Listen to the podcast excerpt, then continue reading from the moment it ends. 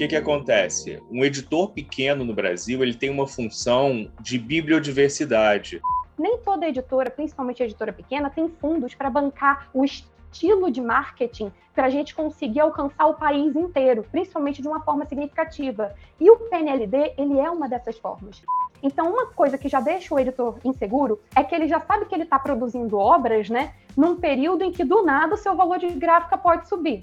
Gente, se com duas obras por CNPJ já era difícil, imagina com uma. A gente está falando de realidade de editoras muito pequenas.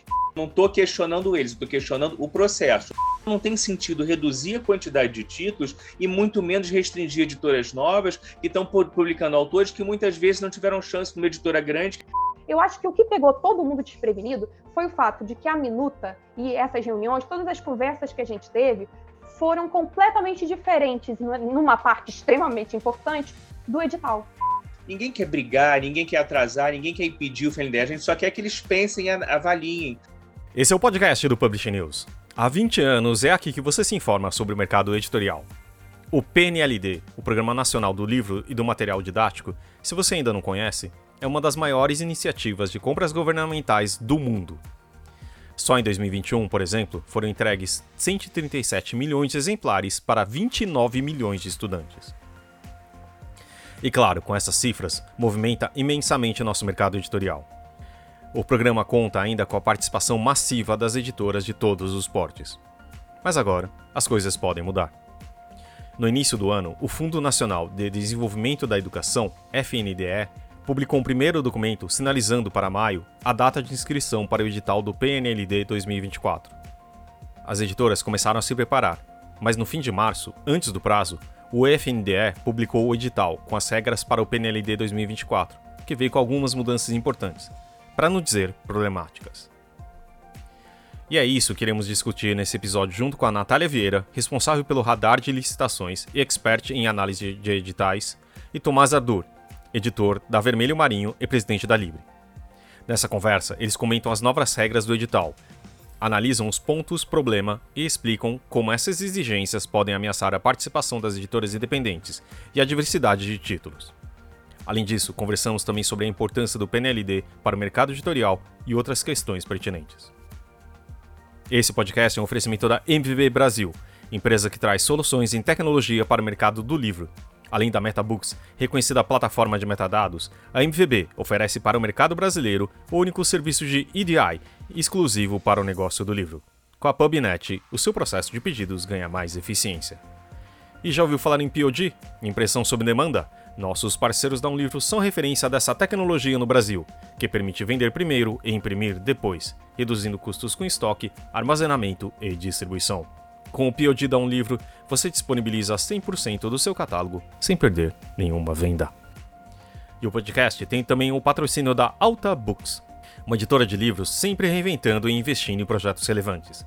Com mais de 20 anos no mercado, 5 selos e 3 mil títulos publicados, com best-sellers nas temáticas de desenvolvimento pessoal, informática, finanças, entre outros.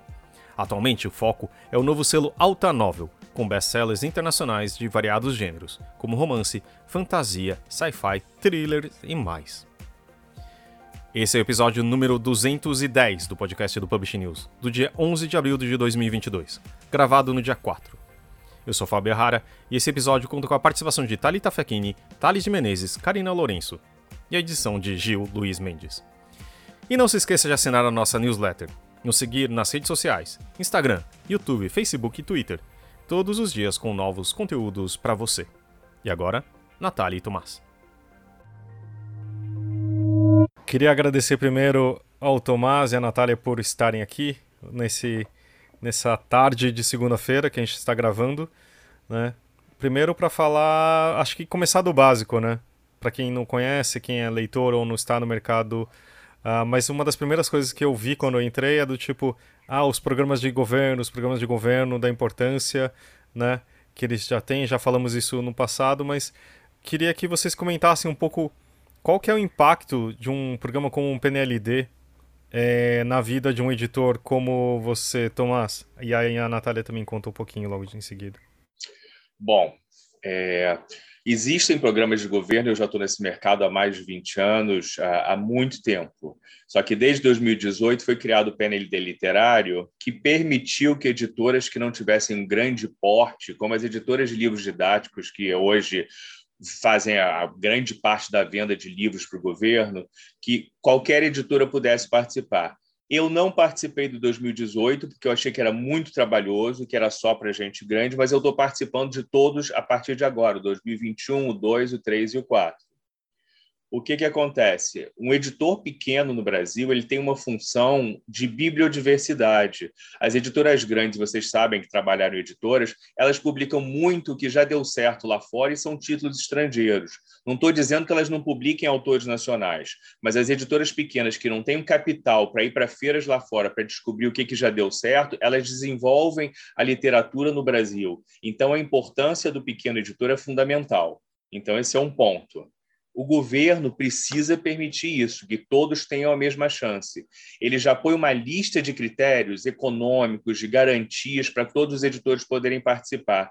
E o grande problema que a gente teve agora nesse 2024 é que houve uma restrição, que eu não sei se eu falo agora ou depois, é que editores com menos de dois anos não podem participar e reduzir o número de livros de dois para um. Então, isso é o que a gente vai falar nesse encontro.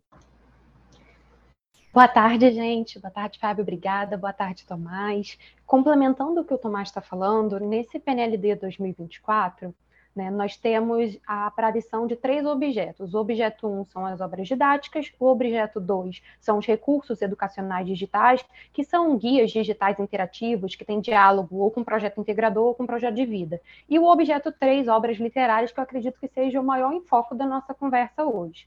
E dentro dessa, desse primeiro olhar para o edital, eu acho que o que grita já de cara quando a gente analisa é que o objeto 3 de obra literária é o único que tem uma limitação de quantidade para inscrição.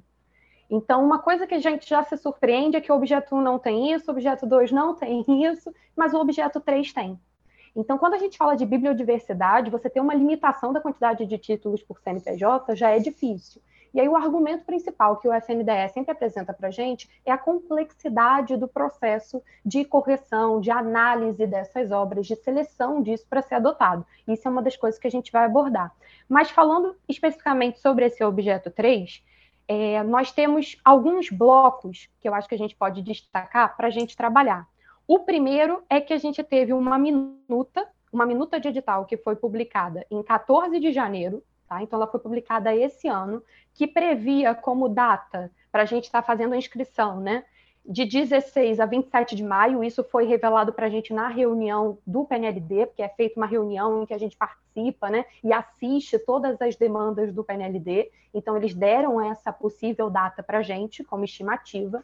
E todo mundo correu, porque a primeira coisa que o editor faz quando ele tem uma data, mesmo que seja preliminar de um PNLD, é começar a olhar para o seu catálogo, é verificar quais títulos que são mais adequados e, principalmente, começar a produzir o material de apoio. Porque hoje, para você escrever uma obra no PNLD, só para você concorrer, você tem que ter um conjunto de materiais digitais para que essa obra seja analisada. Então, os editores, desde antes de sair a minuta, já estavam pensando nas obras. Saiu a minuta digital, o que, que todo mundo fez? Começou a correr para preparar material. E aí, a gente tem agora, no dia 29 do 3, a promulgação do edital. E o edital vem com N diferenças para a minuta, e algumas diferenças extremamente significativas. A primeira delas, que todo mundo está batendo, é esse item 6.411, que é o item do edital que diz que a gente só pode inscrever uma obra literária por CNPJ e que esse CNPJ tem que ter, no mínimo, dois anos de criação. Quando a gente faz isso, que o Tomás estava falando sobre é, você não tratar as editoras como iguais, é porque e as editoras que surgiram na pandemia? Nós vimos números sendo publicados em N matérias ao longo de 2020, falando como, durante a pandemia, as pessoas liam mais, as pessoas estavam buscando mais literatura.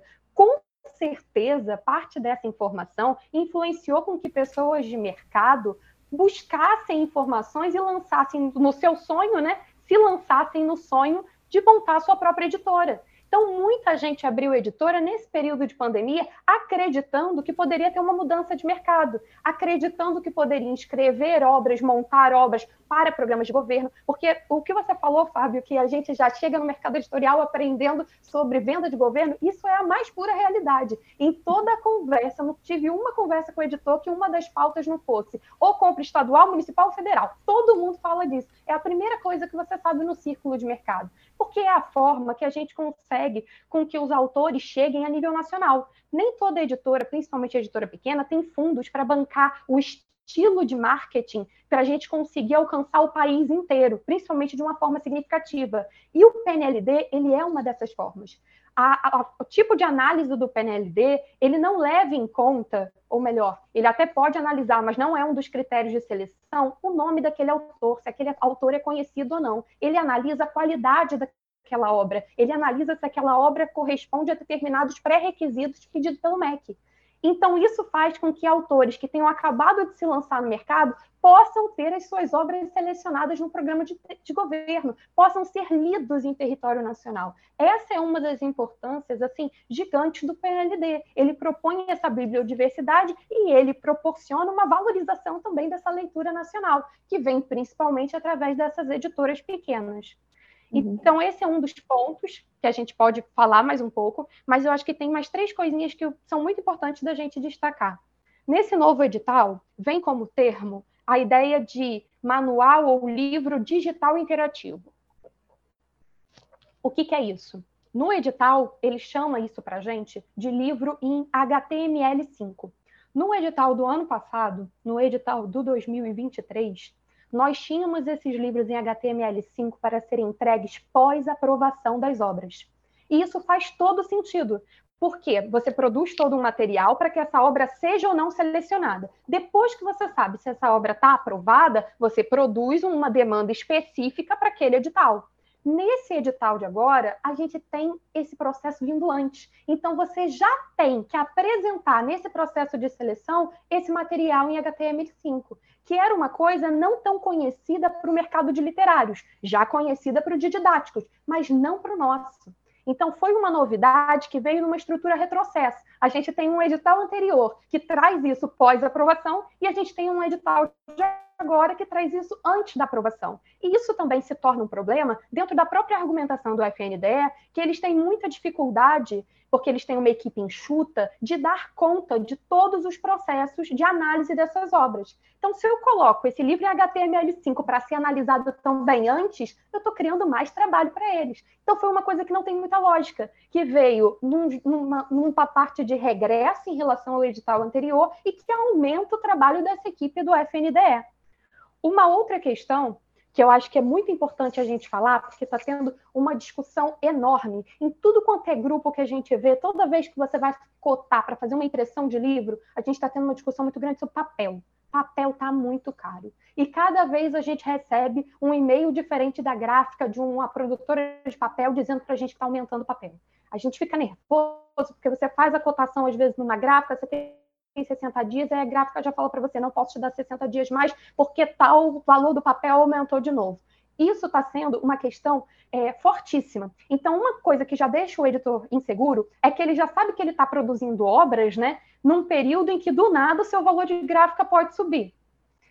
Dentro do FNDE, dentro do portal do PNLD, quando a gente inscreve a obra, a gente coloca os dados do papel. A gente coloca a gramatura, a gente coloca várias especificações. Isso era uma tela que tinha todo sentido lá dentro do PNDE, que era o antigo PNLD que a gente fala, porque naquela época eram compradas as obras no formato e no padrão das próprias editoras. Então, se eu tinha uma obra de um jeito X, eu cadastrava ela desse jeito. No PNLD é diferente. No PNLD já tem lá toda a gramatura, o tipo de papel, tudo do que você pode fazer o livro de acordo com aquele padrão. Então, essa tela, por exemplo, de papel, é uma coisa que a banca do FNDE, né, que os avaliadores têm que corrigir, quase sempre tem erro, porque o editor ele segue uma tabela que ele recebe de uma gráfica que pode ser diferente da outra, porque tem oscilação. Então, tudo que a gente preenche ali pode mudar daqui a três meses, daqui a quatro, que dirá daqui a dois anos, que é o ciclo, às vezes, que a gente demora para poder estar tá entregando esse material. Essa tela é uma tela que dá um super trabalho para o FNDE, porque eles têm que ficar mandando para a gente de volta com diligência. Se a gente tirasse essa tela, visto que a gente já tem dentro do próprio edital do PNLD 50 mil de, é, delimitações, modelos do que a gente tem que imprimir, eles já ganhariam tempo, já diminuiria o trabalho deles. Então é a gente pensar, já que eles falam que a questão é a demanda de uma, ter uma equipe mais enxuta, é a forma como eles estão trabalhando, de repente a gente olhar para esse edital e pensar outras possibilidades para melhorar o trabalho, para otimizar o trabalho deles, mas não atingindo o nosso limite principal, nosso item principal, né, que é diminuir a quantidade de obras por CNPJ. Gente, se com duas obras por CNPJ já era difícil, imagina com uma. A gente está falando de realidade de editoras muito pequenas. Tem editoras que só se lançaram no mercado comercial depois de entrarem e ganharem um PNLD. Então, para muitos, essa oportunidade de fazer essa venda para o governo, de ter esse contrato com o governo, é o início da vida editorial você falar para uma editora que começou agora, que foi trazida por essas ideias, por todo esse consenso, que ela não pode participar porque ela não tem dois anos, ela vai perguntar por quê? Por que, que aquela editora grande que tem 40 anos no mercado e tem 10 CNPJs pode, e eu que tenho umzinho, que acabei de abrir, não posso entrar? Então a gente começa a ter dois pesos e duas medidas. E eu acho que o Tomás ele tem muito para falar nessa parte, porque dentro da Libre isso tem sido uma discussão muito grande, não é, Tomás? Olha, com certeza, e era isso que eu queria falar. Agora eu listei oito pontos, a Natália já cobriu quase todos eles, entendeu? A biodiversidade é o primeiro, que é uma coisa que a Libre defende, mas mais importante do que isso, que a Natália falou primeiro, a Minuta de Janeiro foi publicada e não é igual.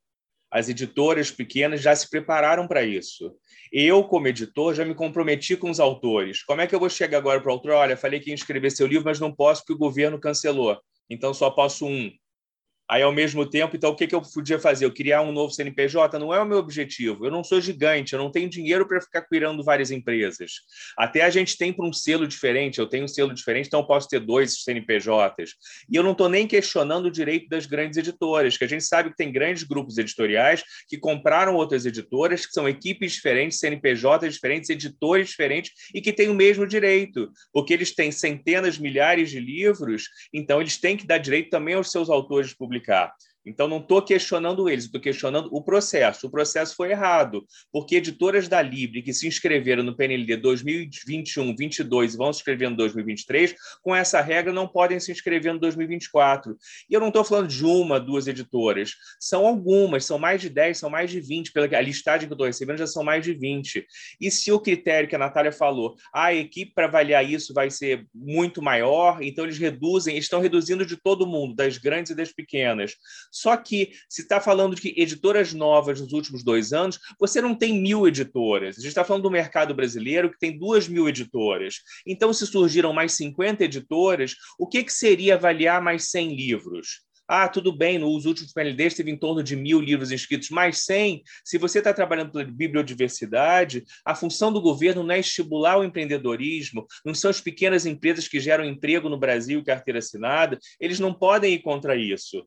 E, como presidente da Libre, eu digo: se tiver uma editora que se sinta prejudicada, a gente tem que fazer alguma coisa, não é brigar, não é impugnar a, a questão, mas é conversar com eles, porque o gasto dessa avaliação é infinitamente menor do que o gasto que vai ser feito com a compra. Então, é, é muito menor. E a Natália já sugeriu alguns processos de melhoria, que, por exemplo, tem a questão do livro do professor, que a gente imprime dois livros e a equipe avalia dois livros que são iguais. Só isso aí já economizaria metade da equipe que não precisaria avaliar o livro duas vezes, porque é o mesmo livro. Então, o que a gente está tentando é voltar o processo e não prejudicar ninguém, porque a gente, na verdade, está prejudicando o leitor, porque são muitos autores que não, que não vão poder mais participar por causa disso. Agora, um outro ponto que ninguém falou, que eu queria levantar, é que a gente tem PND de livro infantil, de livro de ensino médio, esse que a gente está falando, 2023 ou 2024, são livros de 11 a 13 anos e 13 a 15 anos na minha experiência no mercado e pelo número que eu vejo, são lançados muito mais livros infantis. Então, a procura pelos PNLDs anteriores, o 2022 e o 23, seria certamente maior. Então, eles estão questionando antes de saber quantos inscritos vão ser. Se são lançados 5 mil livros infantis por ano, talvez sejam lançados mil, com novas editoras, talvez 2 mil por ano. Então, o número de possibilidade de livros juvenis é muito menor. Então, não tem sentido reduzir a quantidade de títulos e muito menos restringir editoras novas que estão publicando autores que muitas vezes não tiveram chance numa editora grande, que a gente sabe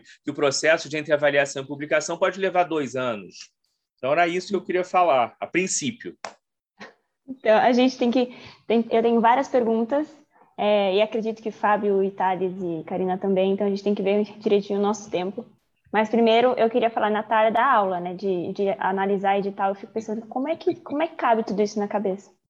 E eu queria perguntar, depois dessa, desses todos esses, problemas apresentados que tem nesse, nesse edital desse 2024, é, o que, que vocês estão fazendo para tentar mudar isso? Vocês citaram que vocês participam de uma reunião anterior, onde vocês, é, vocês podem ver como é que está sendo feito esse processo e tal. E meio que não foi nada seguido do que vocês é, puderam ver nesse, nessa, primeira, nessa primeira etapa. Então, agora que o edital já foi lançado, qual, é, o que, que vocês têm que fazer para poder mudar esse processo? Tem salvação? Como é que é agora? Quais são os próximos passos? Eu falo, Natália, quem, quem fala agora. Eu acho que tem salvação. Essa, essa, confusão começou toda semana passada. As editoras entraram em polvorosa. E tem alguns grupos, na Libre, o Editores Juntos pelos Livros, que estão preparando um ofício para mandar para o FNDE para que isso seja reavaliado. E acho que a gente vai pensando nessas questões. Nesse ofício não está levando em consideração a questão de que os livros juvenis têm menos lançamentos do que os livros infantis. Então, a concorrência é menor. Talvez eles avaliem menos livros. Esse ponto deveria ser colocado também. Agora, da mesma forma, é, o que que os editores querem. Ninguém quer brigar, ninguém quer atrasar, ninguém quer impedir o FNDE, a gente só quer que eles pensem e avaliem, porque é, é tão incongruente você proibir agora um editor que está no edital anterior de participar, não faz sentido, entendeu? Ninguém quer impugnar ou acabar com isso, a gente quer que seja justo. E se eles tiverem que ter mais trabalho, a verba do governo é para isso, é para estimular a educação, para analisar e para ter chance. A gente já gasta, como editor pequeno, muito dinheiro para preparar um livro com material. E nem todos têm. Não vai sair agora, se permitirem mil CNPJs, o editor pequeno não vai criar 10, 20 CNPJs, porque ele não vai ter dinheiro para preparar o material. A gente queria, inclusive, nos adiante, é, reduzir essas exigências. Se a obra for aprovada, a gente faz o material. A gente já teve reunião, eu já tive reunião com a FNDE, eles falam, não, mas aí não dá tempo, porque quando é aprovado, a gente tem que correr com o processo de compra, então vocês vão ter um mês para preparar o material, o material pode não ficar tão bom. Então, isso que assustou a gente, porque a partir de janeiro que saiu essa, essa minuta, a gente já começou a preparar, porque a gente sabe que é uma corrida. Eu estou acabando os meus agora, de dois livros, e agora eu não vou poder escrever? Vou ter que avisar que não?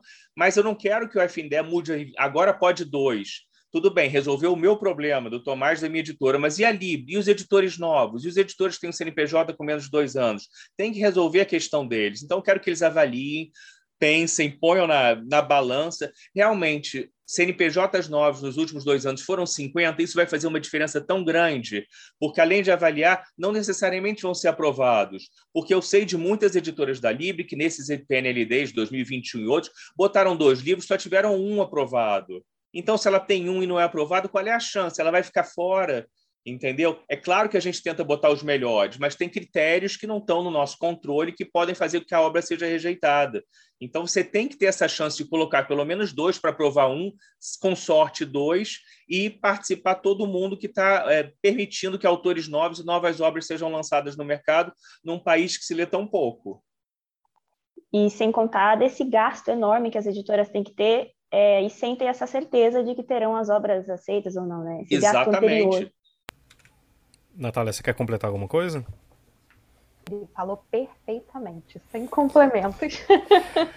Só tem. Eu não estou defendendo o indefensável aqui, mas a única dúvida que eu tenho é a questão do CNPJ. Me parece, né? Tipo, vindo de, fo de fora, já não tô, trabalho tanto numa editora, mas aqui também assim. É, de casos que existem CNPJs que não existem. Tipo, são apenas números para você se inscrever mais. Existe algum. Vocês entendem como também coibir isso? Só que o problema é que parece que é, é uma solução que cria outros problemas, né? Me dá essa impressão também. O que, que vocês acham? Você diz é, proibir é, CNPJs do mesmo grupo? É, não, na verdade, assim, quando a gente vai analisar, inclusive, todo, todo ano, assim, sai os resultados, né, Thalita? E a gente sempre, assim, tipo, tem diversos números, diversos nomes, você fala assim, ah, quem que é quem, né? A impressão é exatamente essa, que de talvez a intenção do FNL, eu tô chutando porque eu nem falei com eles, mas parece uhum. que é pra, tipo, é, tem muitas empresas que tem muitos CNPJs, como você falou também, e, tipo, teoricamente, ao meu ver, parece assim, ah, dos últimos dois anos que prova que uma empresa existe de verdade, né? Mas aí também está criando outro tipo de problema. Faz sentido isso? Faz sentido, e essa é uma questão difícil controlar. A gente já teve várias reuniões com a FNDE e a gente já criticou isso. Talvez essa medida agora tenha sido exatamente para coibir isso, uhum. que grandes grupos não possam escrever tantas obras com tantos CNPJs. Porque eu acho diferente você ter um grande grupo que tenha 30 CNPJs ou 10 entendeu? Para poder escrever mais obras, e um grande grupo editorial que absorveu várias editoras com equipes diferentes, editores diferentes e que tem uhum. dinheiro de publicar. Agora, Sim. se você pegar os pequenos, eu sei de muitas editoras na Lib que tem dois CNPJs, às vezes é um selo juvenil e um infantil, e uma está escrevendo no 2021 e outra vai escrevendo no 2024. Agora, com isso, talvez ela tenha que escrever pelo outro selo, que não é o objetivo dela, para poder participar, porque reduziu a chance dela. Mas aí, se é o mesmo grupo com dois, três, não vai passar muito disso. Então, que eles restringissem, talvez, olha, cada grupo editorial que os sócios sejam do mesmo CNPJ, então você tem como ver os sócios pelo CNPJ, possam escrever até três, três CNPJs. Mas isso também é difícil de controlar, porque grandes grupos editoriais põem o CNPJ no nome de um diretor, no nome de um editor. Então, o controle fica, ah, e agora? Qual vai ser o novo critério? Eu só sei que esse critério atual prejudicou os pequenos e prejudicou as editoras novas. É, que, é, é, isso que eu acho que é o grande núcleo dessa conversa também, né? Porque, assim, Sim. de tudo que a gente está falando, é, você tem que fazer um material antes, arriscando a possibilidade de você ter. Material digital que. No, no passado a gente conversou com a Raquel, não foi da oficina Raquel também, e, e eu esqueci também outra pessoa, mas a gente fez um podcast falando assim, do quão difícil já é para a editora pequena, né? Então parece que assim, a concentração está se tornando é, de dois lados, né? De empresas grandes, tipo, com, é, é, comprando outras editoras, que você comentou, e também é só as grandes editoras tendo a possibilidade, quer dizer, o capital necessário para é, investir nesse risco também, né? Porque é aí que tá, que a gente está falando também. Claro que existe um risco inerente a qualquer edital, né? A Natália sabe muito bem disso. Mas é, é um pouco disso que a gente está falando também, não é? É, disso é, que a gente está falando. Pode falar, Natália. Desculpa, Tomás. É, é, isso. E também, Fábio, a gente tem que analisar o seguinte: essa limitação, essa questão do título que a gente está discutindo, está tudo em cima do literário. Só que a gente tem outros dois objetos nesse edital a gente tem as obras didáticas e a gente tem os recursos educacionais digitais. Não tem limitação. Para obra didática, eu até entendo, porque é muito caro você produzir cada coleção. Então, não é uma coisa que você fique fazendo em, em grande escala, no sentido de obra didática. Agora, os recursos educacionais digitais, não. Eles também poderiam ter uma quantidade limitante. Só que o nosso objetivo não é limitar outro objeto, e sim discutir porque só o literário tem essa limitação. Então, na verdade, se for uma questão da gente pensar assim, é, por que a gente está tendo é, outros CNPJs, por que, que a gente tem essa multiplicação de CNPJs com a mesma pessoa, isso também deveria valer para os outros objetos. Por que, que a gente só tem essa discussão no literário? Que talvez financeiramente nem seja tão representativo, principalmente se a gente compara o didático. Em termos de valores, é outro tipo de brincadeira. Então, quando a gente trabalha com esse objeto literário, ele tendo essa limitação de dois anos do CNPJ, o normal é que você prejudique a empresa menor. Porque é o que o Tomás estava falando, a editora menor é mais comum ela abrir selo. Então, você tem o seu selo principal, você tem o selo do infantil, você tem o selo que você trabalha mais com outro tipo de gênero que você prefere trabalhar. Você abre selos. Cada vez que você abre o CNPJ, você tem que pagar a contabilidade, você tem que pagar toda a documentação. Para você vender para o governo, você tem que estar com o seu CICAF em dia. Você não pode atrasar um imposto. Você tem que estar com tudo acertadinho. E isso movimenta um dinheiro danado. Ainda produzir um material para essa inscrição movimenta mais ainda. É muito difícil uma editora pequena ter uma quantidade grande de CNPJ. Realmente, a média acaba sendo dois, três no máximo, exatamente em função dos custos que são envolvidos nesse processo. A gente estava conversando há um tempo atrás exatamente sobre o tempo que a gente demora para receber sobre alguma coisa. Na radar de licitações, eu trabalho muito também com rede estadual e municipal. E aí, quando você faz uma venda para rede estadual e municipal, demora. Você tem um processo de averbação, até sair a nota de empenho, até entrar o pagamento, mais 60 dias para pagar. É um negócio grande que às vezes se estende por um ano. Mas se você pensar num ciclo de PNLD, são quase dois anos. Então você tem que ter fôlego, porque se você quer manter aquele CNPJ, porque você participou, você não tem só que manter até o momento da inscrição, você tem que manter durante o processo todo. E não é só a primeira compra, é compra, recompra e reserva. Então, a gente está falando de anos que você tem que segurar toda a infraestrutura administrativa do que significou fazer aquela inscrição. E muitas vezes para obras que você não vai ter aprovadas, porque o PNL dele é uma seleção.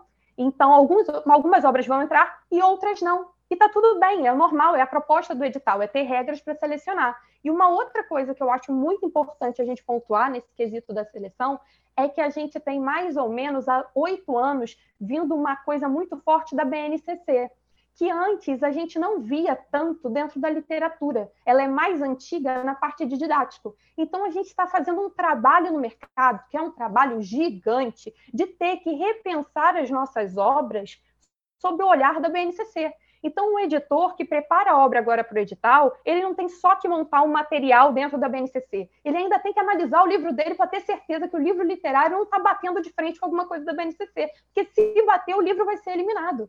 Então, olha que coisa é, um pouco assim doida. A gente tem que olhar para a obra literária com um parâmetro enorme e ter até que, de repente, deixar de apostar num título que tinha uma função cidadã gigante, porque ele vai em encontro dessa BNCC. Isso não é um trabalho fácil. E a gente vem fazendo isso desde que saiu a minuta do 24. Eu acho que o que pegou todo mundo desprevenido foi o fato de que a minuta e essas reuniões, todas as conversas que a gente teve, foram completamente diferentes, numa parte extremamente importante, do edital.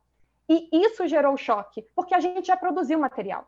Uma coisa, a gente fala muito sobre isso, uma coisa é você mudar a regra quando o jogo ainda não começou. Você vira, você fala, olha, as novas regras do jogo são essas, vai participar aqui. Outra coisa é você mudar essa regra com o jogo já rolando. Então, todo mundo já preparou o material, você está preparado para isso. E agora, como que eu escolho entre as duas obras para escolher uma só? Como que eu ligo para um autor que está trabalhando comigo há meses produzindo material e falo para ele, sabe, esses meses todos, essas horas todas que você trabalhou comigo, então, seu livro não vai entrar no PNLD. E mais do que isso, como esse PNLD, todos os PNLDs são por faixa etária, você só vai ter essa chance daqui a X anos. Gente, como que eu falo isso para o autor? Não falo. A gente fica em desespero. Como que você recebe uma notícia dessa? Então, a ideia de limitar CNPJs ela é muito boa quando a gente pensa na teoria. Vamos impedir que grandes corporações dominem o PNLD. É um excelente pensamento. Na prática, uma medida de dois anos não impacta essas grandes corporações. Elas já têm CNPJs há muito tempo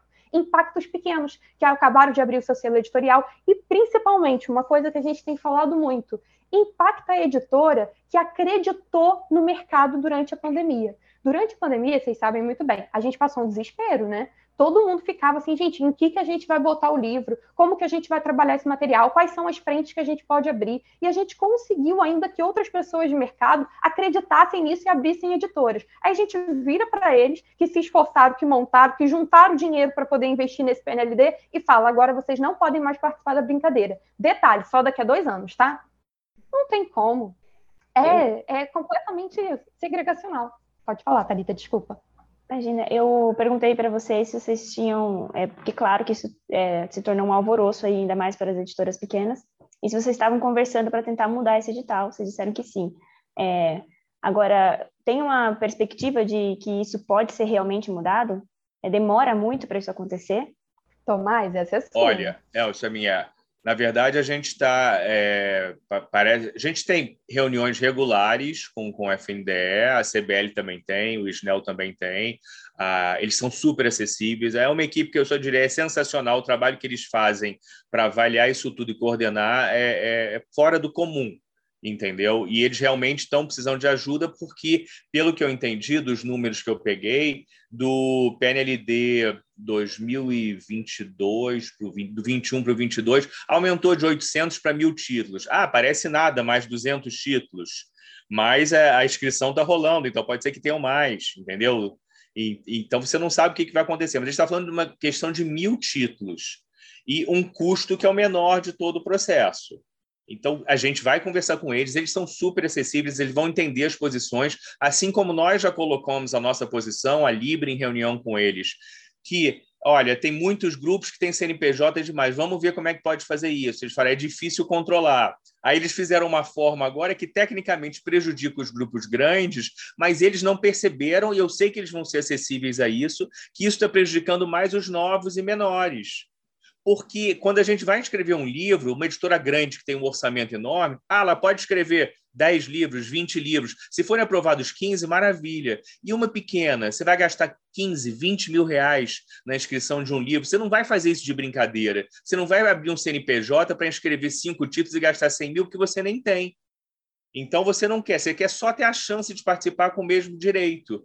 E se forem mil livros, digamos que vá para 1.200 livros, esquecendo a questão do juvenil, que tem menos do que infantil, mas se forem para 1.200, isso não é bom para o país, os professores vão ter mais livros bons que foram avaliados para escolher. Então, em vez daquele livro vender 300 mil exemplares, estou chutando, eu não sei porque eu nunca vendi, mas pode ser que ele venda 10, 20, 30, 50. Para uma editora pequena, vender 10 mil livros, excelente, 50 é melhor ainda. Ela não está almejando vender 300 mil livros e ficar rica e nunca mais trabalhar. Não é, não é a mega cena. Quem está no mercado editorial está porque ama, porque gosta do que faz. E se der certo, vai estimular para lançar mais livros e, quem sabe, participar de outros programas federais, estaduais, municipais. E esse é o objetivo da Libre, buscar junto às, a todas as executivos, tanto das prefeituras, estados, oportunidades de feira de participação, fugir dos grandes centros e tentar, mas tentar também que participem todos do programa federal, porque é importante. Porque se um livro é selecionado num PNLD, ele pode ser selecionado para aquela escolinha que tem 10 alunos que vão comprar no interior do estado, sabe? Ou então no Piauí. Eu falo Piauí porque eu estudei agora a questão da matemática e descobri que a melhor escola de matemática é no Piauí. Pode chegar lá e a gente não tem como chegar com uma equipe de marketing pequena, de uma editora pequena. Mas se é um livro aprovado por um governo federal, ele vai. E, e vocês sabem que uma editora pequena não tem uma estrutura de lançamento uma tiragem de 10 mil, 30 mil exemplares, como algumas grandes editoras. A gente trabalha para fazer 300 exemplares, 500 exemplares, e isso tem que se vender para pagar aquele custo inicial para partir partir daí a gente começar a ganhar dinheiro. Então, a nossa escolha é muito boa, os livros são muito, não, não digo melhores, mas são muito bem selecionados pela editora para participar de um programa. E eles não podem ser impedidos de participar por uma questão técnica de CNPJ, tempo de existência. Não é justo. Essa minha próxima pergunta pode parecer boba, mas, sei lá, tem uma, uma data final que vocês, um prazo assim, é tipo, ah, ele precisa que esse edital seja mudado até tal dia, para não impactar ninguém nem prejudicar? Essa, essas Olha, conversas têm que andar, andar tão rápido. Quão rápido elas têm que andar? Essa é a pergunta. Quanto mais rápido, melhor. Como, como a Natália falou, a minuta foi colocada em janeiro para o edital sair em maio. O edital saiu agora, entendeu? E é maio, se eu não me engano. Agora está em abril, saiu um pouco antes e vai ser é, para você apresentar os livros em setembro. Então, tecnicamente, de abril a setembro, a gente tem um prazo para preparar o material. Mas a maior parte das editoras que já sabiam desse PNLD já sabem qual é a faixa etária e já começaram a preparar o material, porque é muito exaustivo. Eu estou fazendo pela primeira vez, meu Deus, é um ano de trabalho. A gente está falando do 2021, que foi atrasado, ia sair no ano passado, saiu depois, e a inscrição agora, a avaliação passou agora, eu tive livros aprovados, mas talvez a compra saia no segundo semestre, quem sabe se a gente vai receber esse ano ainda. Então, é um investimento, como a Natália falou, de dois anos. Você não pode ficar esperando isso. Você tem que estar com sua documentação em dia, seu CICAF em dia.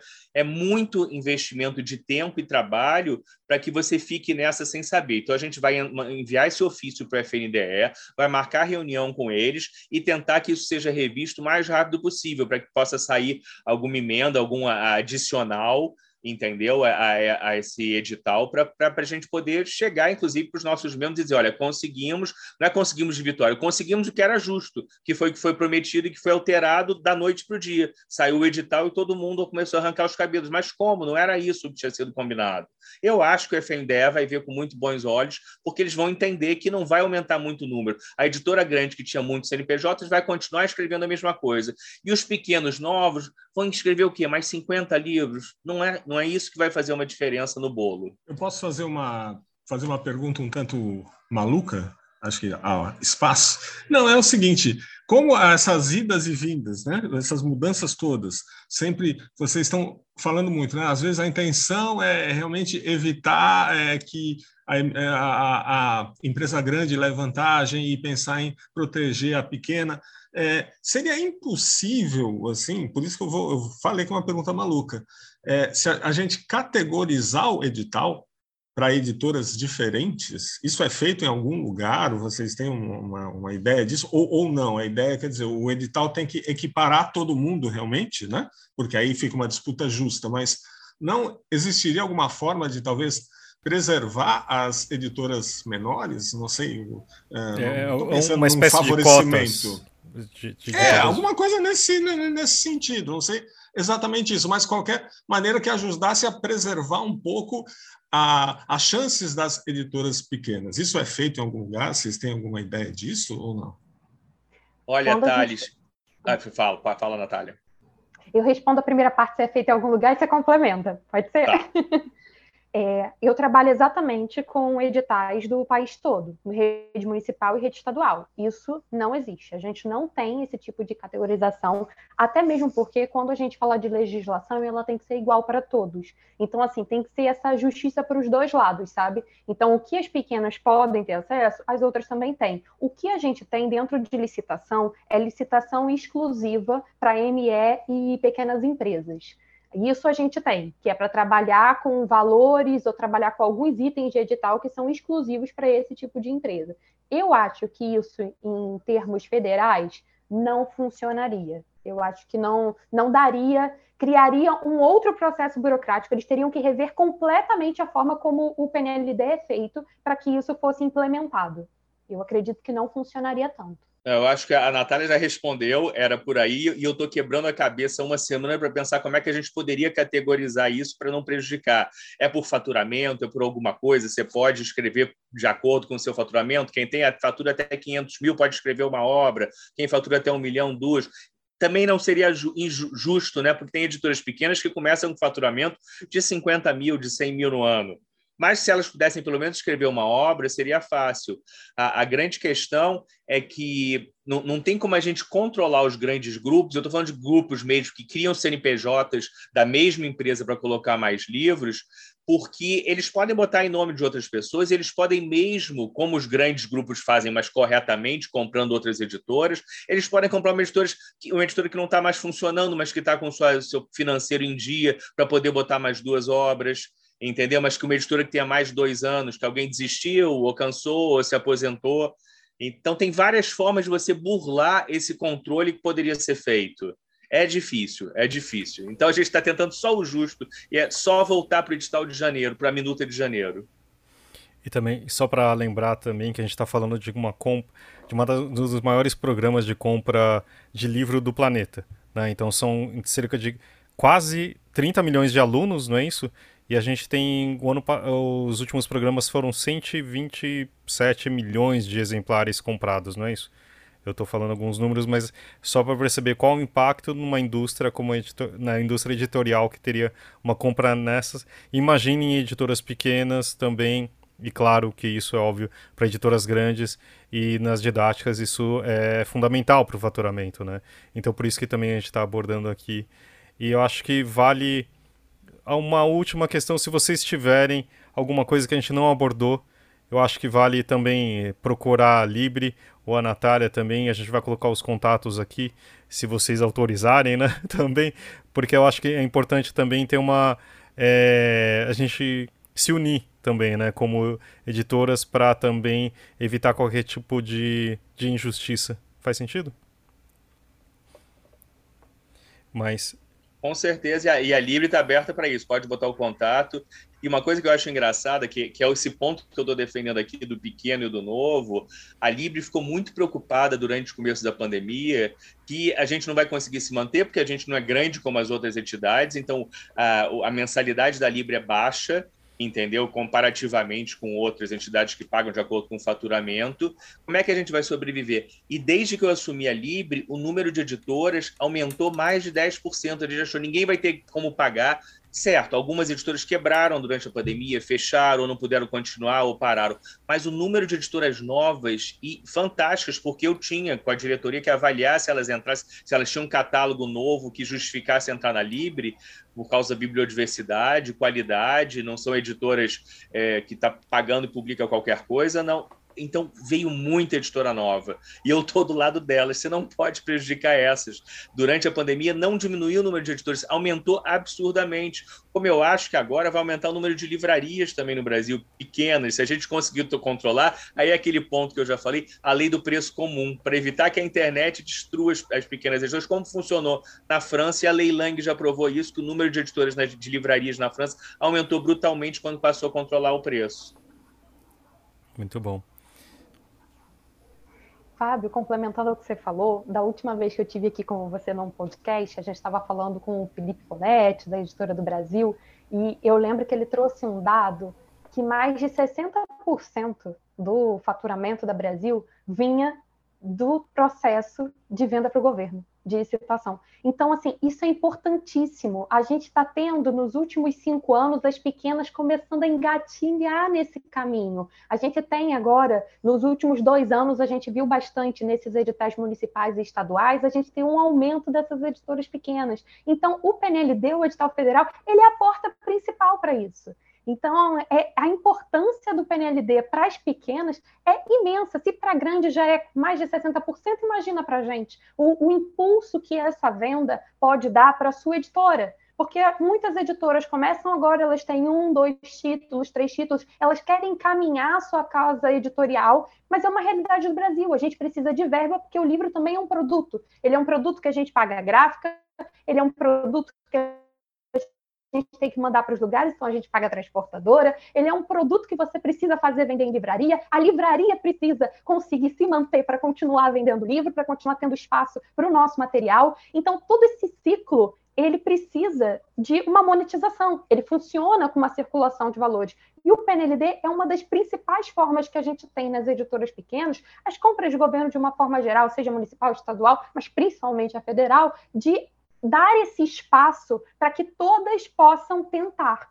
Eu acho que o mais importante é a gente sempre pensar que o edital do PNLD ele é uma seleção, sabe? Não está garantido que você vai vencer, não está garantido que todas essas pequenas vão ter suas obras aprovadas, mas elas têm que ter o direito de tentar em igualdade com as outras editoras.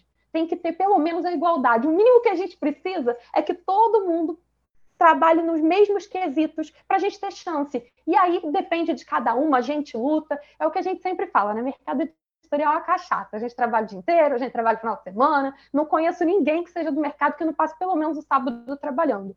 Esse final de semana era sábado de noite, tipo, umas oito e pouca da noite, quando eu olhei meu e-mail, uma editora de médio porte tinha me mandado um e-mail com um monte de material. Oito e pouca da noite de sábado, ela estava lá trabalhando, independentemente de todo o processo que ela já tem para trás de anos de editora. Porque isso é o mercado editorial, a gente trabalha muito. Então, é justo a gente conseguir levar os nossos autores a nível federal. É justo que eles sejam lidos pelas crianças do país todo. É justo que a gente consiga fazer esse processo de divulgação.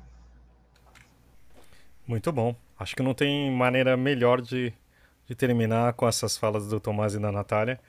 Queria agradecer muito a vocês. Eu queria agradecer muito a Natália e o Tomás aqui pela fala. A gente agora vai para as nossas indicações.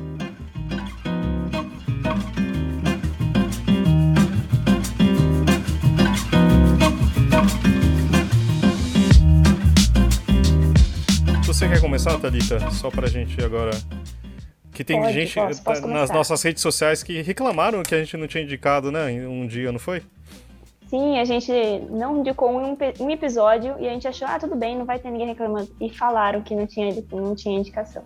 Então, é, eu vou indicar duas coisas, que uma não tem muito a ver com a outra. Primeiro vou indicar o radar da Natália, o radar de licitação da Natália, porque é um trabalho que é, eu, eu, eu, imagino que exija um trabalho imenso. Você tem que analisar todos os editais. Ó, o meu cachorro quis latir aqui agora. Você tem que analisar todos os editais, tem que correr atrás, tem que ler e tal. Enfim, é um trabalho é, enorme. Então, indico o radar de licitações da Natália, que pode ajudar muitas editoras e, enfim, é necessário. A minha segunda indicação vai para uma série totalmente diferente do Radar de Licitações, vai para a série The Good Doctor, que estreou já a quinta temporada, está no Globoplay. E eu já indiquei aqui várias outras vezes as outras temporadas anteriores, então continuo indicando porque é muito boa. Muito bom. E seu cachorro também concordou com você? É, né? Vocês viram. Thales, você quer indicar pra gente? Aí a gente passa para os nossos convidados? Ah, eu vou indicar uma série também que acabou de estrear, tá, tá novinha em folha ainda, que é o Cavaleiro da Lua. É uma série Marvel, né, do universo Marvel no, no canal da Disney. E eu tô gostando bastante, confesso, não cheguei a assistir até o final, tô querendo ver ver aos pouquinhos para curtir melhor. E é uma coisa engraçada porque quem acompanha esse, esse mundo ali, né, de adaptações de quadrinhos para cinema, para séries de TV, sabe que a Marvel não se dá muito bem em fazer coisas mais sombrias, né? Isso é um, um lance mais da DC, da concorrente, né? Da, da, da, da, grande editora concorrente. E esse, esse, essa série é uma coisa uh, sombria, meio angustiada e eu tô gostando muito. Eu uh, vou fazer aquele sacrilégio de um cara como eu, né? Que coleciona quadrinhos, de falar que a série é melhor que o Gibi. É isso aí, Cavaleiro da Lua. Eu só vou pegar aqui o trem do, do Thales para indicar também um. Eu tô assistindo um filme que eu não, eu não consigo assistir muitos filmes direto, então eu acabo virando série.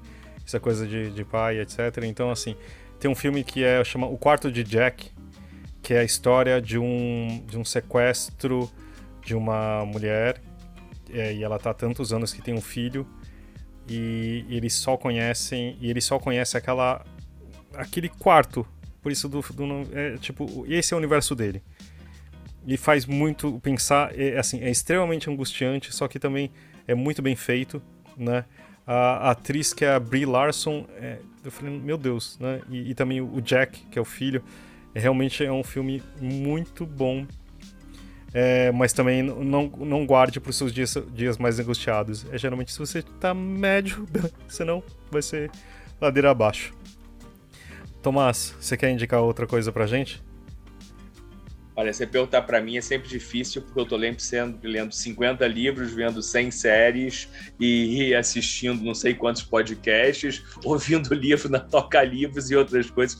Eu não paro, mas eu vou indicar duas coisas. Eu tô lendo um livro que eu comprei há uns 30 anos, que sempre me indicaram na família, que eu nunca tinha lido, que era o Maria Antonieta do Stefan Zweig, que eu acho que é um momento propício para ver como um país se destrói, entendeu? Fingindo que não está acontecendo nada.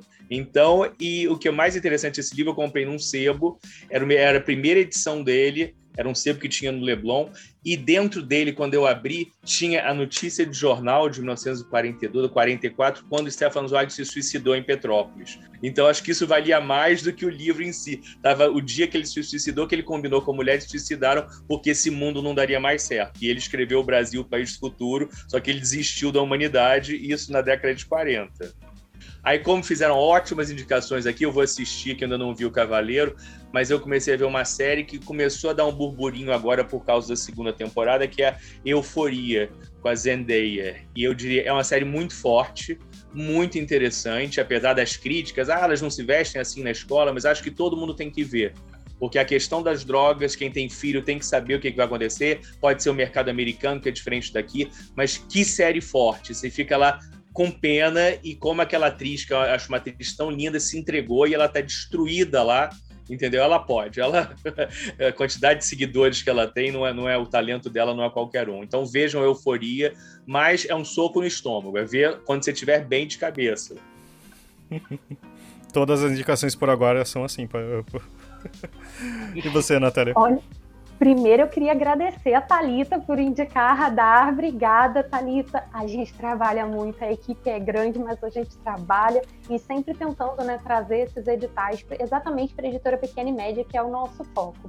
As minhas indicações, uma eu vou indicar presencialmente, eu vou puxar a sardinha, que está vindo uma exposição para o Rio de Janeiro, que é a exposição do Van Gogh, de imersão. Então é você ver a exposição fazendo parte das obras literárias. Eu achei isso, assim, absolutamente fantástico. Eu tô doida para ir, eu já comprei o meu ingresso, então eu estou indicando, porque na ansiedade é uma coisa muito que eu quero ver. E a minha outra indicação também vai ser um livro, não é um livro fácil, no sentido de que também é um soco no estômago, você precisa estar preparado emocionalmente para fazer a leitura, que é o Pele Negra Máscaras Brancas, da editora Ubu. Eu já tinha tido contato com esse livro no ano passado, quando fiz a primeira leitura, mas esse ano eu revisitei nesse final de semana e foi completamente diferente. Fala sobre negritude e fala muito sobre a forma como você acaba enxergando aquele novo conceito de identidade. Então foi um livro que mudou minha perspectiva, me fez sentar, parar. Eu reli porque eu percebi que eu não tinha entendido a complexidade de tudo que iria trazer para mim a partir dessa leitura. Então essas são as minhas indicações. Muito bom. E para terminar, Karina, o que, que você traz para gente? Eu vou seguir a linha de indicações soco no estômago e vou indicar um filme que eu revi no final de semana, que é A Pele Não Vai Longe, onde o Joaquim Fênix interpreta o cartunista John Callahan. E após o acidente, assim, é bem difícil, mas ao mesmo tempo ele se mantém muito talentoso, com aquele humor ácido. É um filme muito legal e o Joaquim Fênix nunca errou, né? Até agora, nunca errou. É, não sei. tá bom. Tô sendo chato só. Mas, gente, queria agradecer muito a, a presença aqui de vocês, Natália e Tomás. E, de novo, os contatos de vocês estão aqui na, na descrição do episódio e no post também na notícia que sair mas agradecer muito pelo tempo de vocês aqui, por ajudar a gente a entender um pouco esse todo esse embrólio. Obrigada, obrigado, gente. Também. Nós que agradecemos. Muito obrigada, gente.